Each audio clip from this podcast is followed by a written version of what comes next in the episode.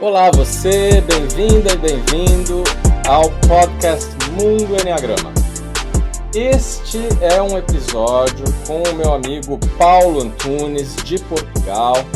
Já já ele mesmo vai se apresentar. É o nosso episódio de número 32, publicado em 17 de agosto de 2023. O nosso tema hoje é liderança e Enneagrama. Eu acho que eu não poderia ter escolhido alguém melhor, com experiência concreta de liderança, alguém melhor do que o Paulo Antunes. É, Paulo, agradeço demais você estar presente e gostaria de pedir para você se apresentar para os nossos ouvintes. Olá a todos, é um prazer estar aqui com, com o Urânio, que conheço há muitos anos. É, eu sou Paulo Antunes, como o Urano já referiu, sou CEO da LDC Group, um grupo que, tem, que fez 21 anos há dois meses uh, e o qual lidero. É hoje um grupo com 416 colaboradores uh, diretos, depois temos ainda um conjunto enorme indiretos, em que temos muita liderança, não só a liderança do grupo, mas lidamos com os líderes de cada uma das nossas unidades. Nós somos uma administradora de condomínios, líderes de mercado em Portugal, e que temos eh, mais de 60 unidades espalhadas pelo país. Uh, e tudo isto tem aqui a sua complexidade. Portanto, o tema é um tema que me é muito caro e que terei todo o gosto em trocar aqui ideias com o Urânio e que espero que possam aproveitar. E eu sei é, o quanto o Paulo é um, um, um, excelente líder. O Paulo é alguém do tipo 8 social no Enneagrama e também é, dizer aqui que o Paulo é marido da Helena Portugal, que foi também entrevistada aqui do nosso episódio, do, do, do nosso podcast, num episódio falando das linguagens do amor, né? Então, um casal que eu adoro, né, de, da querida Portugal, mas que viaja muito ao Brasil e que tem, tem toda a formação em Enneagrama e são parceiros aí de longa data. Então, Paulo, é, falemos um pouquinho para iniciar sobre liderança como um todo. Né? Eu não quero aqui ser teórico nesse episódio, quero ir para a prática contigo sobre os nove estilos de liderança, mas, em primeiro lugar, dizer que os nove tipos têm igual potencial de liderança, né? ao, ao mesmo tempo que são é, estilos diferentes, cada um contribui mais de um jeito. Você concorda? Concordo em pleno. Eh, não, não podemos, de forma nenhuma, eh, muitas vezes há a questão que o tipo 8 é o líder nato. Se calhar é aquele que mais, mais lidera, digamos, no seu dia a dia. Não quer dizer que seja uh, o líder das organizações e que todas as organizações sejam geridas por 8, nem pouco mais ou menos. Uh, temos líderes de todos os tipos e todos têm as suas características mais positivas e que trazem às organizações aspectos muito positivos, como também trazem é, aquilo que pode ser menos positivo Desafio. e cada um deve trabalhar para ser mais, mais assertivo, mais eficiente naquilo que faz. É, tomara que possamos falar não só do, do estilo mais natural de liderança, mas também o que, que os tipos acabam desenvolvendo quando fazem trabalho interior, né? Como é que muda a liderança deles para melhor. É, eu queria dizer que tem uma coisa básica, né, Paulo, que há uns tempos atrás, algumas poucas décadas atrás ou anos, existia um paradigma de liderança que era do mando, né, do gerente forte, da pessoa que centralizava não só ações, mas informações e que era mais assim de fiscalização, supervisão, né, e muita hierarquia, enquanto hoje em dia é um outro modelo, né? Uma empresa mais horizontal, um líder mais participativo, democrático, que muito mais faz coaching do que é um gerente, né? E, e, eu vejo em você, como alguém do tipo 8, exatamente alguém que fez a transição do primeiro modelo para o segundo. Né? E acho que isso é muito bom. Claramente. O primeiro modelo é aquele modelo com que nós quase que nascemos nas organizações, até porque as organizações, eu tenho aqui o exemplo de uma organização que começou do zero, uma organização que começou com três sócios uh, e começou um projeto que foi criado, desenvolvido por nós, só depois foram entrando colaboradores uh, e em 21 anos passámos de zero colaboradores para mais de 400. portanto, e isto leva-nos a ter que fazer forçosamente de forma diferente. E as organizações, a dimensão que elas tomam, têm que forçosamente ser geridas de forma diferente, porque as próprias pessoas, as pessoas com quem colaboramos, também têm expectativas diferentes. Uhum. Hoje têm outro tipo de informação, outro tipo de cultura, em que o modelo antigo eh, claramente deixa de funcionar. Claro que nessa transição eh, a questão do Enneagrama dá aqui uma ajuda tremenda, é. percebemos eh, como é que as coisas podem ser equilibradas de outra forma, ou seja, fazermos diferente daquilo que é o nosso estilo natural.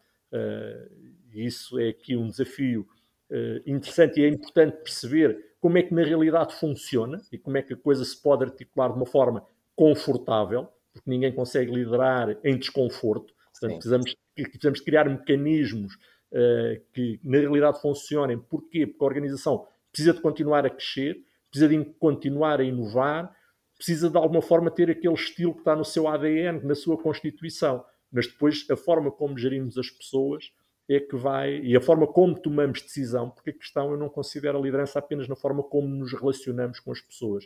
Eh, eu penso que há aqui uma questão muito importante que é a forma como nós uh, tomamos a decisão. Uh, e eu uh, percebo perfeitamente o como é que é sair de uma decisão altamente instintiva e perceber como é que eu consigo passar para uma decisão mais informada. Ou seja, quando eu quero ser menos reativo, a forma de reagir menos é pedir informação, é ter informação. Portanto, ou seja, complementando aqui um pouco, quase que os centros de inteligência, é. balanceando aqui uh, um pouco uh, as duas coisas, e isso ajuda na relação com as pessoas, no envolvimento das pessoas. Essa informação envolve pessoas, que é quem tem no terreno essa informação. E tudo isso passa a ter uma, uma liderança mais partilhada, mais envolvente, sem perder aquilo que é, uh, digamos, o jeitinho de fazer uh, que cada um tem, o que eu continuo a ter, Sim. no sentido da, da decisão rápida, no sentido de fazer determinadas coisas, muitas vezes quase pelo cheiro, pelo feeling, mas, mas, como é óbvio, envolvendo muito mais as pessoas do que envolvia no passado. É, acho muito bom que você está falando, né? De que o desenvolvimento de liderança com o Enneagrama passa pelo desenvolvimento dos centros de inteligência menos utilizados. E aí você citou o centro mental, por exemplo, para você que é um instintivo dominante, mas acho que você citou também o emocional, né? Com a coisa do engajamento com as pessoas, o relacionamento. E isso vale para todos os tipos, não é para o oito, né? E talvez isso faça parte de uma coisa que se viabiliza com o Enneagrama, que é a liderança mais consciente, né? Então a gente se desenvolver nos temas do Enneagrama mesmo. É, que os centros de inteligência, por exemplo, levam ao estado de presença, né? de podermos operar a partir dos três centros e aí dialogar melhor com as pessoas dos três centros todas. Mas isso, isso, sem, isso sem dúvida, por um lado o diálogo, mas eu diria que até o próprio diálogo interno, eh, que é, ok, eu vou tomar a decisão, mas agora eu quero informação. Enquanto antes eu não precisava de informação, eu decidia. Uhum. Porquê? Eu até sabia o que vinha naquela informação sem a analisar. Sim. Portanto, eh, mas quando nós começamos a sentir sustentar melhor as decisões, trabalhar mais com as pessoas. Normalmente essa informação é transportada por pessoas. Há pessoas Sim. que têm essa informação. Sim. Ela traz, e isto traz também a conexão com as pessoas, é. o envolvimento das pessoas, a forma como eles olham para essa informação. Uhum. Uh, para mim, muitas vezes era difícil no passado chegar a uma reunião de administração, surgia um tema e não havia resposta. Uhum. A resposta como? Uhum. Havia sempre uma resposta. E depois também é preciso perceber que há um ónus, há a responsabilidade que é sempre o mesmo a decidir, sempre o mesmo.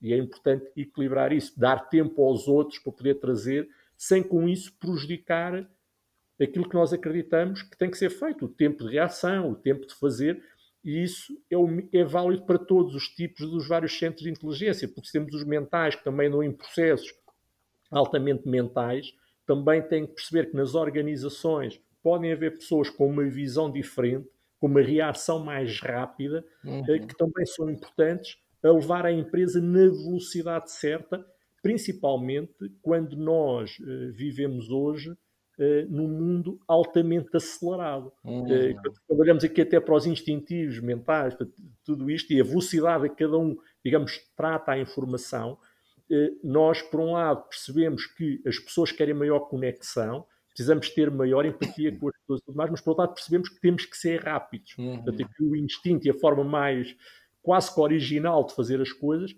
tem aqui algum sentido. Portanto, o sentido de rapidez faz todo o sentido, mas temos que incorporar todo o resto. Portanto, há todo um desafio em harmonizar uh, tudo isto e percebermos, quando temos lideranças intermédias, uh, que depois o nosso estilo tem que casar com a liderança intermédia, a liderança intermédia com o, seu grupo uh, mais próximo, e tudo isto é uma dinâmica muito interessante e que o Enneagrama nos ajuda principalmente a entender, até a perceber muitas vezes, quando temos pessoas nas nossas equipas que estão a velocidades diferentes, vão fazer coisas de forma diferente, nós termos a percepção de porque é que aquilo está a ser feito assim e até a forma muitas vezes como podemos ajudar, porque nem todos estão no, com o mesmo nível, digamos, de consciência, ou mesmo nível de atenção sobre si próprio e continuamos a lidar com pessoas que muitas vezes estão ali focados na, na sua forma de liderar, da sua forma, do seu tipo de personalidade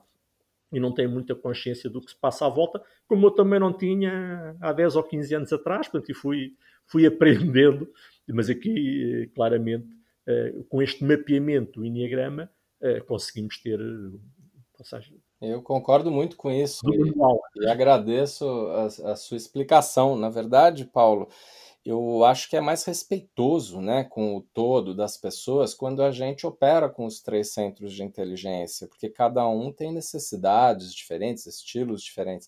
Agora, eu também tenho a impressão, Paulo, que lá no passado o importante era não só a supervisão, tá, mas ter tudo sob controle, né, e muito bem planejado. E isso, portanto, era um paradigma mais mental, né? Os tipos mentais talvez imperassem. Mas aí, no ambiente de negócios mais moderno, a agilidade ficou mais importante. E mesmo se você pegar as teorias das organizações, elas é, se tornaram muito mais assim, vamos pôr em prática, né? Por exemplo, planejamento estratégico no passado era uma coisa muito detalhada, complexa, né? E aí vieram teorias de estratégia que começaram a falar assim: não, o importante é a gente ter duas páginas falando do que é a estratégia principal, ela só precisa funcionar e a gente tem que traduzir para ações, né? Então, e também todo o lado da inteligência emocional nas empresas. Então, acho que é como se o, o, o lado mais mental tivesse finalmente dado um pouco mais de espaço para o instintivo e para o emocional. Né? Eu acho que isso é absolutamente notório, porque por um lado temos o engajamento das pessoas, que não se faz no papel, não se faz com grandes Excels, com grandes números, não é isso que vai engajar as pessoas. Uhum. E por outro lado, a rapidez de decisão uhum. e a capacidade de adaptar a decisão. Uhum. Hoje as empresas, o mundo evolui de uma forma de tal forma rápida que é necessário perceber que aquilo que estamos a decidir hoje pode estar errado amanhã.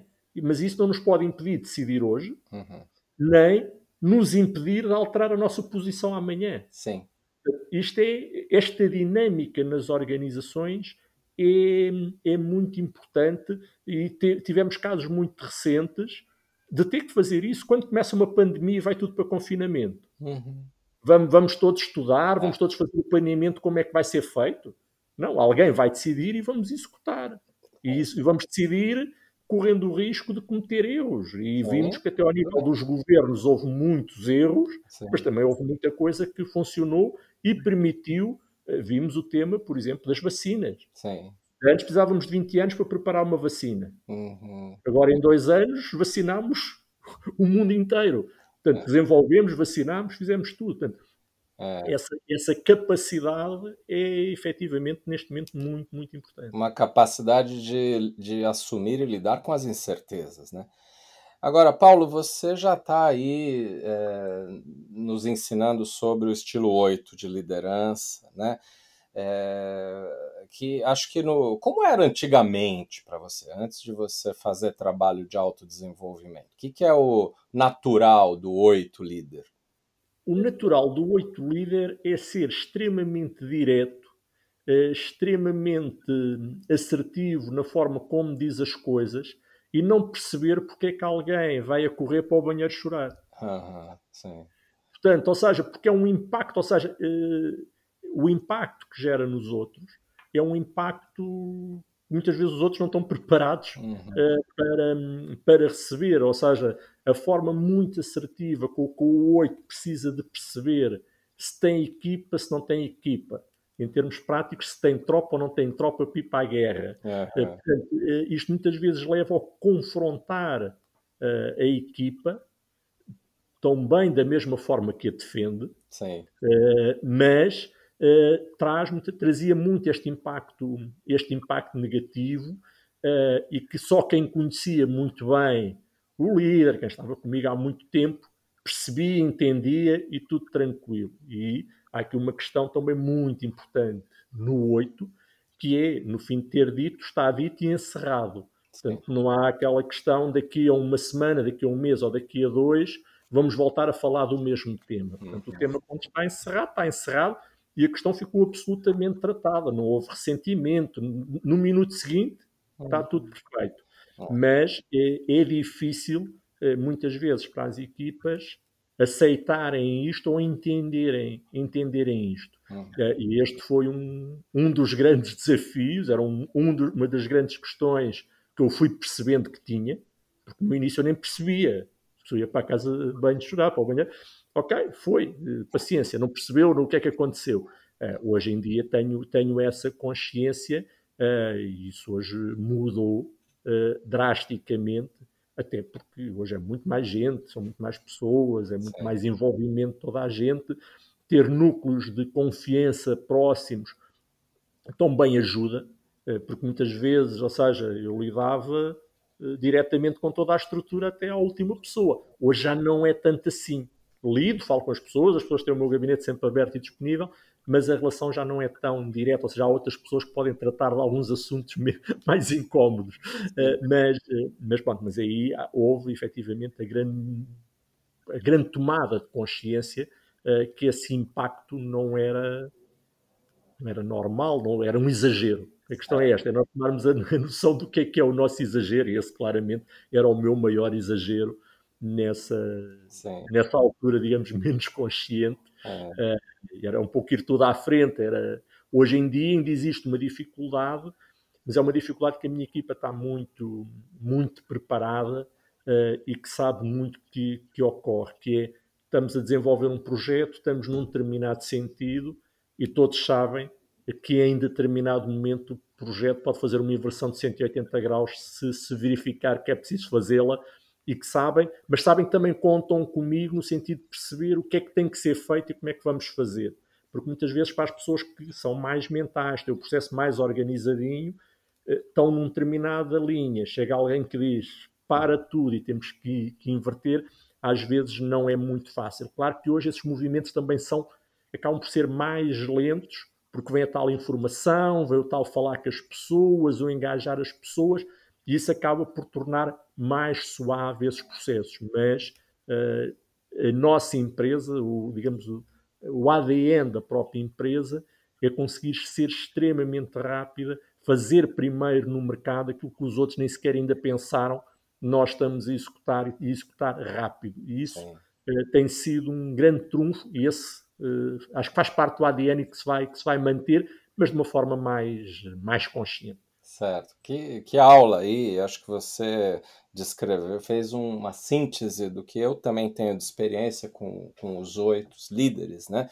O que eu acrescentaria algumas coisas. Eu vejo que tem uma coisa do comando, de fato, né? De assumir o comando, de ocupar todos os espaços que não que estão é, vazios, mas ao mesmo tempo, o 8, ao meu ver, não é a pessoa que ela precisa estar no comando sempre. Se tem alguém que está exercendo o comando adequadamente, o 8 está ok com isso. Né? Ele tem uma certa tendência de, de ele comandar, mas não tem grandes problemas para ele se alguma outra pessoa estiver fazendo o comando. O problema é quando ele acha que alguém é omisso. Né? Agora, outra. Você queria comentar disso? Não, esse é claramente assim. Eu estou neste momento num processo de transformação da empresa, de alteração do, do Conselho de Administração, que foi feito há, há dois anos, com saída de sócios, entrada neste momento para uma estrutura mais, mais orgânica, mais uh, profissionalizada do que era antes.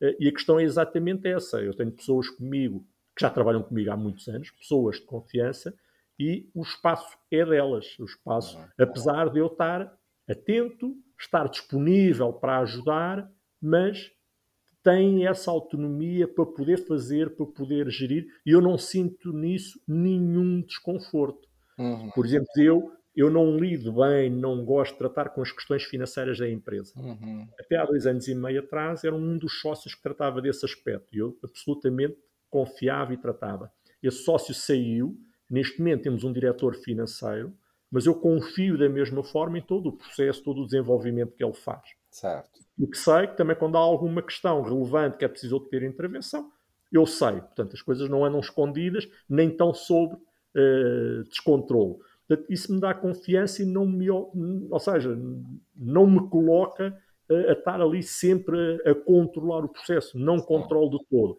Apesar de, há aqui uma questão que, o, que a parte instintiva nos traz é eu posso não ter acesso aos números, não andar a olhar para os números. Mas quando vem um relatório, se tiver lá um número errado, eu vou olhar para ele e dizer que está errado. Sim. Porquê? Porque há uma percepção geral do que é que está a ocorrer, onde é que as coisas devem estar. Uhum. Isso é uma coisa que nós conseguimos ter uh, de uma forma muito intuitiva, muito direta uh, e que nos dá esse, esse, esse conforto. Mas é realmente, é como, como referias, que se há alguém a fazer e a fazer bem, para nós está absolutamente tranquilo. É, o importante é que funcione, né? E tem uma outra coisa do, dos oito que é, é, conseguir ir adiante, não parar e ter essa capacidade de revolucionar tudo assim rapidamente.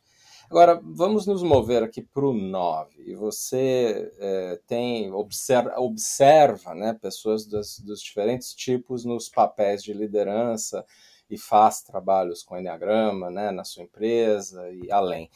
Então, o que você observa nos líderes 9?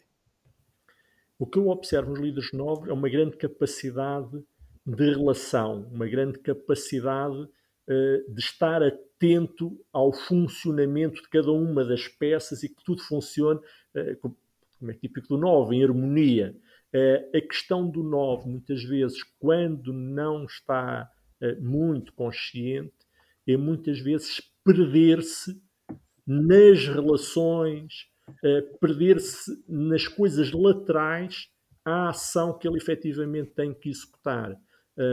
Eu tenho um exemplo de um, de um tipo 9 que neste momento já não está na organização, mas esteve, e ele muitas vezes ele perdia-se nas conversas com os clientes.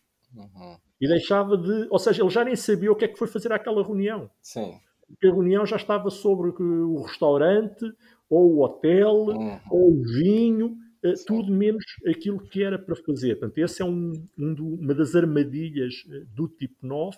Do ponto de vista de gestão de equipas, é tipicamente alguém uh, muito empático, muito funcional, muito harmonizador de, toda, de toda a estrutura uhum. à volta dele tem aqui uma outra dificuldade, pelo menos para mim, tipo 8 se torna mais notória, que é quando não dá a sua própria opinião e, e, fica no emaranhado das opiniões laterais que muitas vezes não coincidem com aquilo que é a liderança e que é o objetivo final que ele devia, que ele devia cumprir, mas para não ferir susceptibilidades, para manter as coisas funcionais, prescendo um pouco daquilo que é a sua liderança. Portanto, acho que muitas vezes a dificuldade é assumir verdadeiramente o seu papel hum. ou pôr o seu papel em cima da mesa. Essa às vezes é a principal dificuldade, mas eh, eu diria que é hoje eh, um estilo de liderança cada vez mais presente nas organizações e mais valorizado. Exato, né? com o novo paradigma de liderança, o 9 está talvez mais preparado, uma liderança mais servidora. Né? Agora, é, tem de fato esse desafio de talvez ouvir menos, né? E tomar decisões, ser um pouco mais é, incisivo, dizer não e manter uh, uma visão clara da prioridade e não se perder, né? E agora um 9, quando se desenvolve, ele tem essa característica de ser falar não e ser um pouco mais duro quando necessário, criar um, uma confrontação.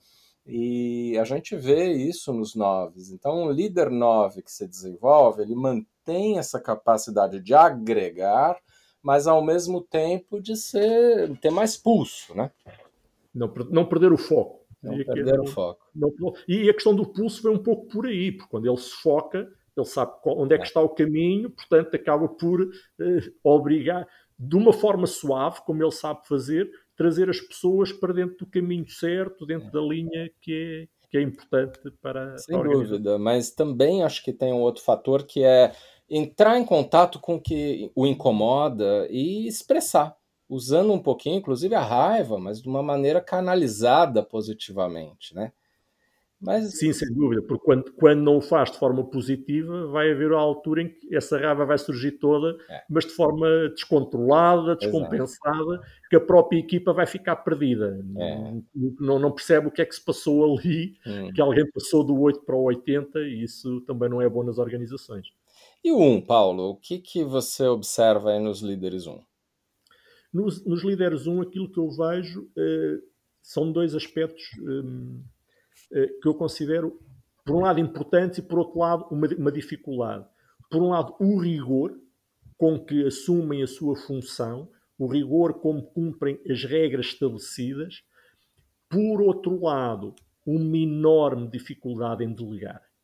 É aquilo que eu vejo como principal dificuldade do tipo 1 é delegar, porque ele é tão perfeccionista, ele é tão uh, correto na forma que executa, que se não tiver consciência, se não tiver minimamente trabalhado, ele vai considerar que ninguém vai conseguir fazer como ele. Uhum. E quando nós estamos a falar de organizações, por como a nossa, é que são organizações com, que necessitam de crescimento, que necessitam de delegar, eu muitas vezes tenho um líder com quando abro uma unidade é ele e uma outra pessoa.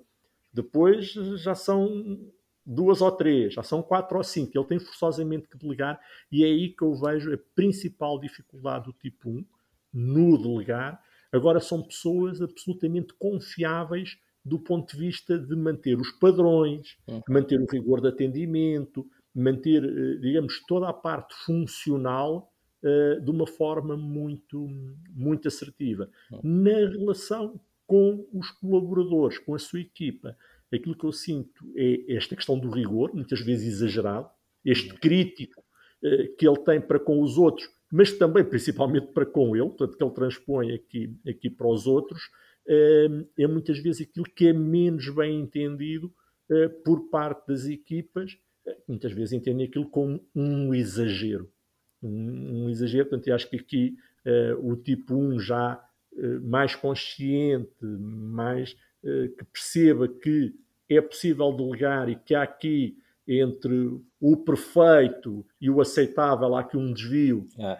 que é aceitável e que pode ser pode ser aceito e pode ser ponderado é por aí que, que, ou seja, é quase o caminho do meio. Portanto, é. acho que é essa parte. que o ótimo é inimigo do bom, né? E que o bom às vezes é melhor. É, e eu vejo também que os Zooms, eles às vezes são muito sérios, né? E não conseguem descontrair um pouco o ambiente e não celebram tanto. É um rigor excessivo, né? E, e, eles se fazem imprescindíveis nas pequenas tarefas, e aí é difícil serem substituídos, né? Com essa visão também de que só existe uma maneira certa, né? De se fazer as coisas. Sim, essa, essa é a parte efetivamente mais difícil uh, de, de, todo o processo da organização. Nós, por exemplo, somos uma organização que está com um forte crescimento e aquilo que eu costumo dizer uh, aos líderes, aliás, digo a todos, mas, mas aos uns aqui tem um, tem um efeito mais importante, que é alguém só pode evoluir profissionalmente, só pode passar para o patamar seguinte quando me consegue indicar dentro da organização quem é que o pode substituir Sim. nas suas funções atuais. Uh, e, e, muitas vezes ele não consegue ver isso. O tipo 1 tem muita dificuldade em ver isso porque acha que ninguém é tão competente como ele, consegue fazer como ele e depois tem visões muitas vezes catastróficas. Quer dizer, mas se eu deixar de fazer isto, eu vou perder 20% dos meus clientes, eu vou é. perder 30% dos meus clientes. Eu digo assim, ok, então vamos fazer E se isso acontecer, nós estamos cá para, para suportar o problema. Sim. Mas eu não acredito que, que, seja mais que dois ou três, dois ou três que era o normal da empresa. Sim. E, isso, e, e, é, e é isso mesmo. Ele depois começa a aprender que não é capaz. Eu tenho, tenho um exemplo de um, de um líder tipo um conosco que está numa, numa componente da organização que tem crescido imenso e tem sido quase que um esforço, porque quase ele não chega aqui em situação de ruptura, mas eu já não tenho vida, eu já não chego a casa, eu já não estou com a minha família, eu só estou a responder a e-mails. Calma, nós não queremos que trabalhe mais. Uhum. Há coisas que tem que fazer, há coisas que tem que delegar. Uhum. Porque senão isto não é possível crescer, tem que fazer de outra forma. E o, o esforço uh, para fazer isto, para o tipo 1, é extremamente Grande. complexo, porque exige mesmo muito esforço, exige, não, é, não, é, não é nada natural. É, agora, é, superar o medo de errar, né? Mas vamos aqui ao tipo 2. Como é que você vê o líder 2 no que ele tem de bom e tem de desafio? É, o tipo 2 acho que traz aqui é, uma conexão com, com as equipas enorme, é, a disponibilidade para a equipa. Acho que é principalmente isso. E agora passamos para a tríade dos mentais, portanto a coisa muda, muda aqui, o, muda aqui bastante. Os emocionais, é. Os emocionais, peço desculpa, para os emocionais.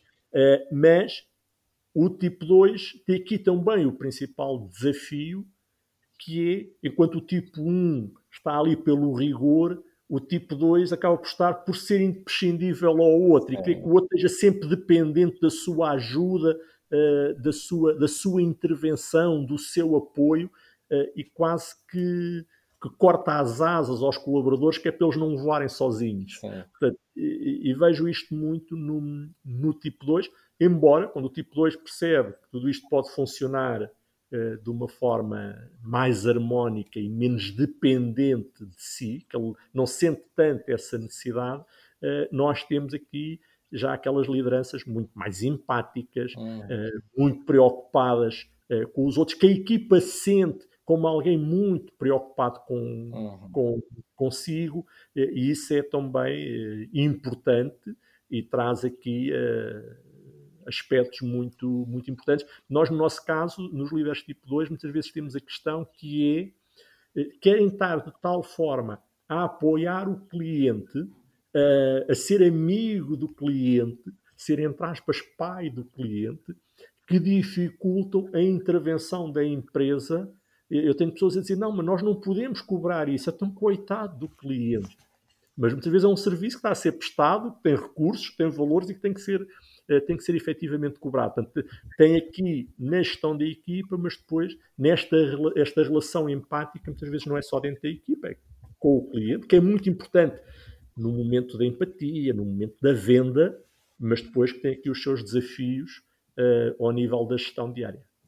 É, gostei muito do teu resumo mais uma vez e eu acho que tem uma certa dificuldade de delegação, né? Mas ao mesmo tempo consegue estar por detrás das pessoas, fazendo uma liderança também mais assim com respeito às emoções e enfocando o relacionamento, mas nem sempre é, indo além do relacionamento e focando mais em resultados, ou tendo alguma dificuldade de cobrar a pessoa, às vezes fazendo demais por ela. Mas vamos aí para o ponto 3. Como é que é o 3 em liderança na sua experiência? Bem, o tipo 3 é objetivos. Coloquem-lhe objetivos. Uhum. Ele gosta de trabalhar imenso por objetivos. É alguém que faz uma liderança uh, assente eh, no traçar de metas, no traçar de metas de curto prazo, torna-se extremamente competitivo. Eh, esse, às vezes, é o grande desafio para as equipas que não conseguem acompanhar eh, esta corrida, esta, o ir atrás de, cada, de cada objetivo, de, de cada meta. Consegue ter aqui também um aspecto extremamente positivo, que é de agregar a equipa em torno do objetivo comum. Portanto, ele aí consegue puxar aqui muito uh, a equipa para que ela esteja ao serviço do seu objetivo. Sim. Uh, uh, e aqui o seu é um aspecto importante, porque ele quer estar muito associado a esse objetivo e, se calhar, em algumas vezes tem dificuldade em partilhá-lo com a equipa. Ou seja, uhum. isola-se aqui um bocadinho e não, não traz a equipa com ele, portanto, ele quer brilhar e tem esta dificuldade em trazer a equipa. Sim. Claro que nem, nem, todos os três agem desta forma, mas de uma forma mais, menos consciente, tem aqui, tem aqui um pouco isso. Depois, eh, em aspecto menos positivo, é eh, poder ultrapassar alguns limites para conseguir cumprir o objetivo. Uhum. Ou seja, não interessa muito como é que lá chegamos, o importante é lá chegar. E isso, às vezes, em determinado tipo de organizações, pode trazer aqui alguma, alguma questão uh, que, dependendo do rigor com que determinados temas têm que ser tratados, podem ter aqui maior ou menos. Ou, pois lá está, também cada um ultrapassa os limites. Às vezes há coisas que são meramente marginais e que eu digo, ok, vamos a isso, não, não é, esse não é um tema. Há, às vezes existem situações que não fazem sentido, ou seja, para cumprir aquele objetivo não pode, não pode valer tudo. Sim, sim. É, tem a questão da impaciência, de querer se manter muito central para que tudo ocorra ter uma certa dificuldade de delegação também, mas ao mesmo tempo são pessoas que movem tudo adiante, ao mesmo tempo que são inspiradores e que é, conseguem fazer a importante coisa da gestão por resultados. Sim. Agora vamos ao 4. Bem, o 4 é o líder nato para uma agência de criatividade, uhum. para, a área, para, para conseguir fazer de forma diferente. Hum, aquilo que se calhar ainda não foi inventado, não foi projetado. Portanto, aqui a criatividade do 4 é um aspecto que eu acho extremamente relevante uhum. na liderança. Tipicamente, os tipos 4 têm muito pouca paciência para as questões mais práticas da gestão. Uhum. Se eu tenho que gerir um orçamento, se eu tenho que gerir uh, salários, se eu tenho que gerir compromissos, uh, isso quase que lhe corta a componente de, eh, de inovação, de criatividade que o, que o 4 tem. Portanto, é muito importante o tipo 4 ter, conseguir ter este balanceamento uh, entre a sua criatividade, a sua a forma de, digamos, bonita como põe as coisas, uh, com depois todos os outros aspectos da gestão tem tipicamente uma boa relação com a equipa, mas gosta de relações profundas. Uhum. Ou seja, aqui a dificuldade muitas vezes em ambiente empresarial é que ele quer uma grande conexão com as pessoas. E nem sempre as pessoas, ao nível de uma organização, estão disponíveis para conexão tão profunda. Isto pode, uh, pode surgir para o 4 uh, como algo superficial, como os outros são superficiais, portanto, e pode ter aqui uma. Um, um aspecto menos, menos entendível uh, para ele e para os outros. Sim. No, no meio de uma organização uh, com alguma dimensão em que temos várias lideranças distribuídas, a grande dificuldade com o tipo 4 é mantê-lo dentro do padrão. Uhum. Porque a questão da criatividade, a questão do querer fazer de forma diferente, muitas vezes tirou desse, desse território. Portanto, apesar de ser extremamente importante, para ele não é muito confortável manter, manter-se dentro a rotina, do, né? da rotina, do padrão, eh, terá mais dificuldade com isso. É, e a inovação nem sempre é necessária, né? E tem também uma coisa, às vezes, do humor, das pessoas pisarem ovos por não saber qual que é o humor do momento, né? Exatamente. Mas os quatro são geniais para a inovação, que é tão importante. Acho que um bom exemplo é o Steve Jobs, né? Da Apple. Exatamente. Agora, e os cinco? Bem, o 5 o 5 tem, do meu ponto de vista, uma capacidade de planeamento e de gestão da organização muito importante. É, se calhar, dos tipos que melhor mantém uma estratégia. Uhum. É, tem, do meu ponto de vista, uma dificuldade, que é perceber que a telepatia não funciona. Uhum. E ele, muitas vezes, tem grandes projetos, tem grandes ideias, e depois ele não percebe como é que aquilo não está a acontecer no terreno. Uhum. E eu, eu, às vezes pergunto, sim, mas eh, já explicou isso à equipa? Uhum. Então, mas eles não sabem. Uhum. É, não, dá de não fato uma impressão para o 5 que ele já falou, ele acha que se comunicou mais do que se comunicou. É, e isso, isso muitas vezes é. E, e por outro lado, tem. Eu, eu, tenho um exemplo de uma liderança tipo 5 na organização eh, que tem vários centros de. que ele tem que dar atenção. Uhum. E é extremamente difícil para o 5 dar atenção a mais que um ao mesmo tempo. Uhum. Não. Eu hoje estou neste. Enquanto eu estou aqui, esqueçam o resto. Ou seja, não tem aquela capacidade tanto de improviso. Ou seja, não quer dizer que não tenha, mas não lhe é natural. É algo que ele faz, mas faz com esforço. Mas do ponto de vista de ter uma estratégia, de ter uma, uma definição e dentro de uma organização em que está perfeitamente traçado por onde vamos, para onde vamos, ou que, mesmo que ele tenha a capacidade de o fazer, ele vai fazê-lo de uma forma extremamente coerente uh, e de uma forma bastante, bastante assertiva.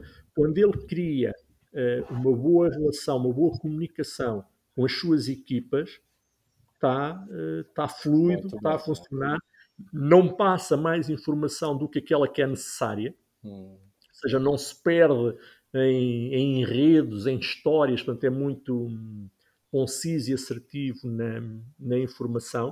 Uh, mas pronto, mas aí temos aqui um especialista tipo 5, portanto acho que Sim, é, eu acho que o que falta às vezes também é o inspirar, o celebrar, o ter a intensidade que é necessária. As pessoas sentem que isso falta, né? E ao mesmo tempo acho que manter a calma, assim, para orientar, para, enfim, definir passos e saber onde quer chegar, mas lidar também com a complexidade. Mas vamos ao 6, Paulo.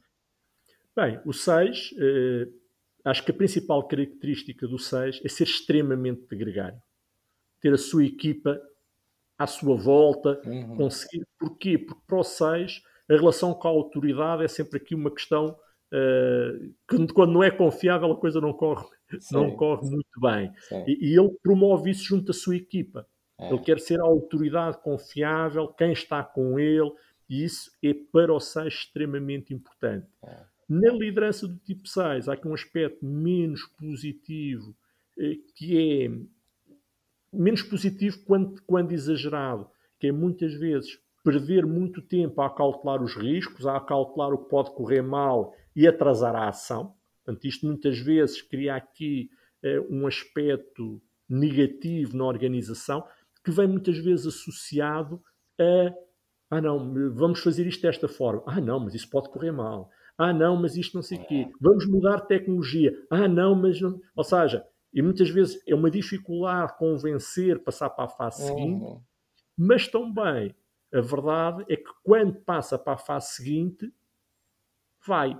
Ah. Ou seja, quando passa, vai com confiança, uhum. executa e, inclusive, estará sempre muito bem preparado para que se a coisa funcionar mal. Sim. Ou vai ter o plano B, plano C, portanto, e nesse aspecto é, é, é bastante importante, uh, mas eu diria que aqui a principal dificuldade é mesmo esta questão da decisão de Sim. avançar numa determinada, numa determinada é. direção, mas acho que compensa isso com a parte gregária, a parte de agregar a equipa à sua volta. É, concordo muito, inclusive isso de ser um jogador de equipe. Agora, é, aprender a encurtar o cronograma para não procrastinar tanto, né? E não ficar passando ansiedade para os outros e dúvidas, né? Padrões de dúvidas. Por fim, o 7, Paulo.